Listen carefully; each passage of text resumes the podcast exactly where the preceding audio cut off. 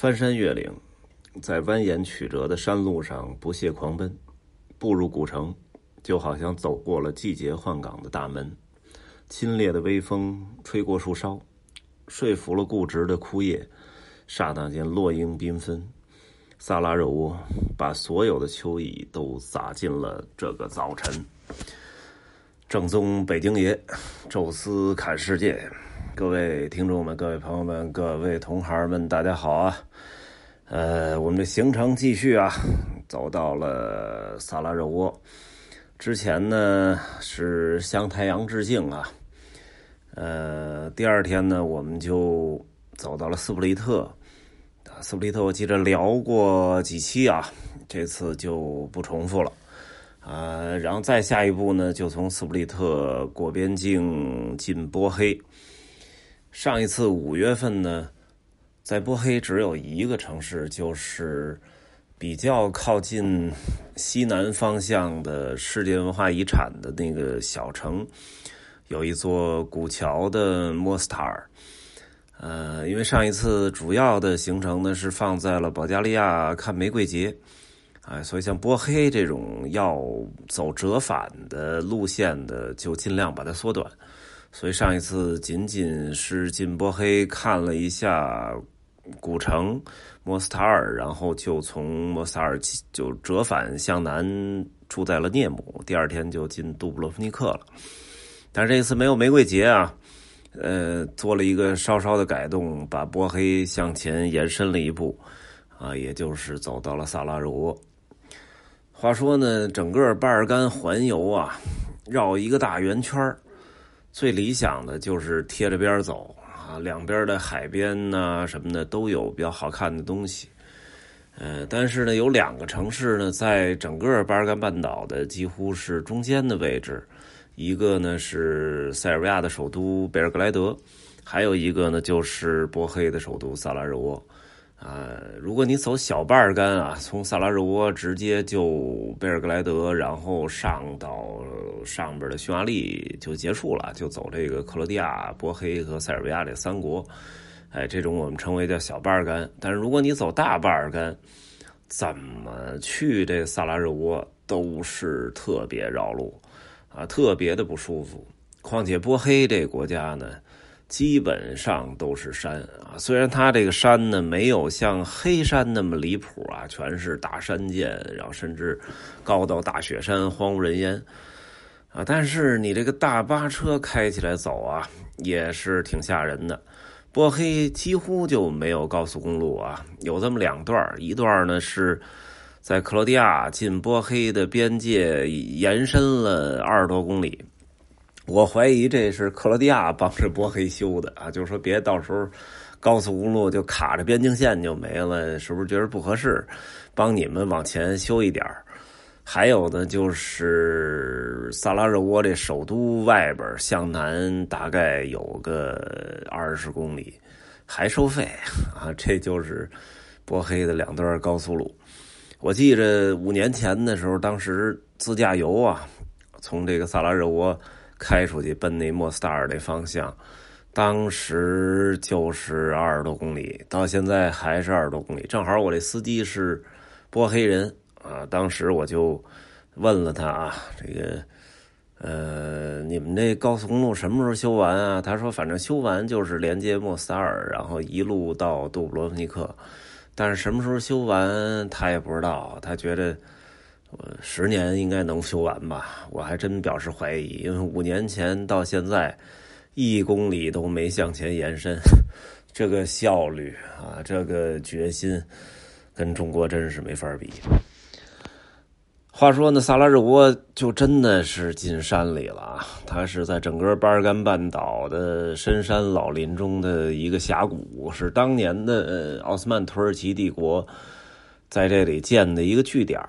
所以最开始的时候就是，呃，土耳其人建的啊，所以它这个城市从建成之初，其实就是一个伊斯兰的城市，所以到现在为止，呃，萨拉热窝都是一个非常具有浓厚的这种伊斯兰风情的一个城市，呃，类似的还有啊，这个马其顿的首都斯科普里。啊，其实阿尔巴尼亚也是信这个伊斯兰教为主的啊，但是它的首都迪拉纳，你并没有感觉那么的伊斯兰化。呃，但是像萨拉热窝、像斯科普里这种城市，你进去之后，尤其是在老城，你仿佛感觉自己就是跑到了什么土耳其或者是约旦这些中东城市那种感觉。啊，这也是跟他们就是本身建成之初，可能最早来的人就是穆斯林有关系。啊，正因为在山中啊，所以呢，他能够完整的保持自己的信仰，即使这个基督教又打回来了，又重新占领了巴尔干，即使呃一个一个的国家都纷纷的脱离了当年的奥斯曼土耳其帝国。又回归了欧洲的大家庭，啊，在这种情况下，呃，一些多山的国家依然保持了他原来的信仰，就比如说阿尔巴尼亚，比如说呃这个波黑，比如说马其顿。当然啊，山地同时也限制了经济，啊，咱们那期聊到 GDP 的时候，其实就说到了啊，说这个呃最后的。第四阵营的这几个国家，呃，可能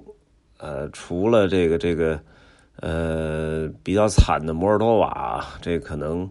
因为它地理位置太偏了啊，又没有海岸线啊，然后国家又处于分裂啊，诸多的原因导致它是欧洲最穷的国家。但是剩下的像波黑、像阿尔巴尼亚、像马其顿，这个都是在整个巴尔干半岛的最底层的国家。都是伊斯兰教国家，我觉得跟宗教说更保守，其实关系不是特大。但是因为跟宗教，呃，跟整个欧洲是不融合的，这个是有关系啊。像这三个国家都没有加入欧盟，就跟土耳其一样。土耳其其实经济上已经够加入欧盟的了，但是没办法哈，您这个宗教，我们之前这个整个欧盟大家庭里没有过啊，突然来一个以后。意识形态啊，包括思想上，可能很多地方都会步调不统一，所以很慎重啊。那您波黑也好，马其顿也好，阿尔巴尼亚也好，您连经济水平都没到，就更别别聊了哈。所以宗教是可能让欧盟产生顾虑的一个原因啊。但是更多的问题其实来自于地形，这三个国家都是山地啊。呃，阿尔巴尼亚呢，虽然是挨着海岸，但是它那个位置也不咋地，啊，只有一两个港口城市是挨着海，剩下全国基本都是山地，啊，走起来非常不方便，人口又不多，啊，像这个马其顿就是个内陆国，波黑呢，其实几乎也就是个内陆国，啊，所以这个国家都比较穷，哈。呃，也正因为是山地啊，所以它的气候跟这个海边的非常温暖的啊，甚至有一点暴晒酷热的克罗地亚海岸城市还是没法比。所以我们从斯普利特那时候穿这个短袖 T 恤都觉得热，一路开车开车开车啊，当然这一路全是山走的，其实挺慢的。预计呢，从这个。呃，边境线到莫斯塔尔差不多是一个小时多一点然后从莫斯塔尔开到萨拉热窝也就是三个半小时，但实际上那天几乎是开了多半天哎，等于从斯普利特吃完中午饭就一直开，一直开，一直开，中间除了上两回厕所之外就没怎么停，过边境停了一下也挺快就通过，但是很晚很晚其实才到的萨拉热窝。哎，这个就是在没有高速的情况下的这些山地公路的不确定性，呃，然后开了这一整天车之后，啊，到了酒店，大家都十分疲劳啊，就直接就睡觉了。那天还是中秋，呃，也没特别的过啊，就正好给送了客人一点月饼啊，都是提前带来的，呃。到了酒店，真的就也别锻炼了，什么就是浑身都散架了一样，啊，睡觉一起来，早晨起来一出酒店门一试，就完全不对了啊！之前这个穿短袖都觉得热，都觉得晒，一到这个萨拉热窝，你觉着好像得穿毛衣了啊，因为这个一下这个天气就感觉冷下来了啊！之前都是三十度甚至三十三度。萨拉热窝那天我记得是十八度还是二十度，一下就下来十度，啊，所以这整个看这个街道上的叶子也黄了，然后甚至很多叶子都已经被吹掉了。一到秋天吧，这不知道最近两年是怎么回事湿意大发啊！当然可能因为秋天这喝的水比较多啊，头天喝水比较多，第二天就湿一片。啊，所以哎，到了古城萨拉热窝，哎，想起来得写个什么东西啊。其实你说是诗啊，有一点牵强哈，也最多我觉得就，呃，文章都不算，最多算个文案。这个朋友圈就就像一个呃个人广告发布区啊。当然你可以发这个卖商品的、卖玻尿酸的、卖海豹油的，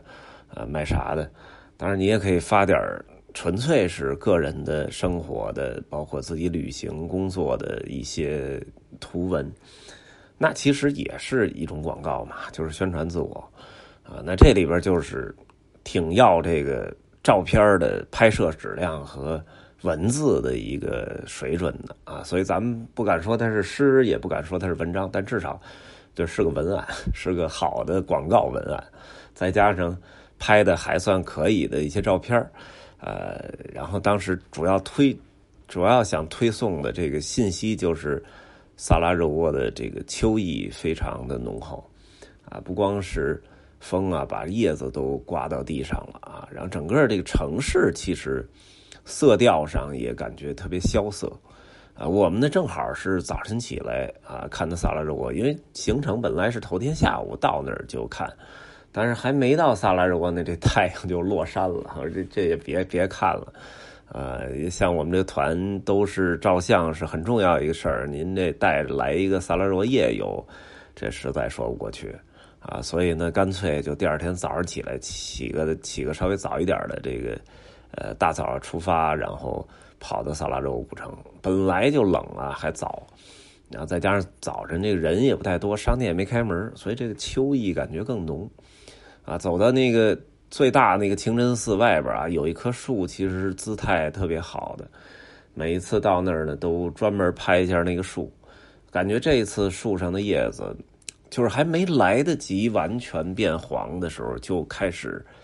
呃被吹掉啊，有的就已经枯萎，水分迅速流失啊，所以跟去年呃我来的时候完全不一样。去年应该也是差不多。九月中旬来的萨拉热窝啊，来到这儿呢，当时我记得整个的叶子都是黄的，但是 哎，非常的筋斗啊，就是在树上挂着，呃，拍起照来也非常好看。但是这一次就感觉枯萎的特别速度特别快啊，所以就是感觉秋天好像一下就被刮进来了。再加上整个这城市没什么人，然后街角还有一些。这炉子正被拢起来，然后我仔细看了看，都是那个咱们原来烧那煤球那种煤球炉啊，特别老式。我说你怎么不压点那蜂窝煤啊？也没有，就是那纯煤球啊。所以我记得提过，萨拉热窝冬天的这个空气质量非常差啊，可能跟它这个烧这个煤是有关系的哈。呃，那天其实萨拉热窝真的算是匆匆而过吧，很多的客人呢，其实都是五零后、六零后。啊，他们来萨拉热窝呢，真的不是为了看某一个什么景点或者一个清真寺，完全就是因为曾经的电影大 IP 给他们，呃，在这个青年时代可能灌输了一个印象啊，这就是一个英雄的城市，瓦尔特的城市，啊，所以很多人就还在问我说，这个那个钟楼是不是就是狙击手那个站那位置，那边是不是打铁匠？我说我真的已经都忘了啊，因为我看那个电影还是就第一次来萨拉州之前，算是一个补课或者一个突击啊，用一种这个写作业的心态看的，所以对我来讲，能记住几句台词能记住大概剧情就不错。我还真没有那种就是五零后、六零后那个强烈的记忆啊，因为我跟游客交流，他们有的都看了十多遍，这个是没法比的 啊。所以萨拉热窝可能对于七零后、八零后的游客来讲，变得越来越不重要，越来越没概念。但是对五零后、六零后来讲啊，他们其实能够来到这个城市啊，可能已经是年轻时候所不敢想的，已经是觉得自己曾经曾经的。某些看完电影之后的幻想，真的走进现实了啊！其实感觉也挺好。伴随这种秋意，啊，在古城里走一走，啊，还一个曾经年轻时候的心愿啊，那其实也是一种挺美妙的感觉哈。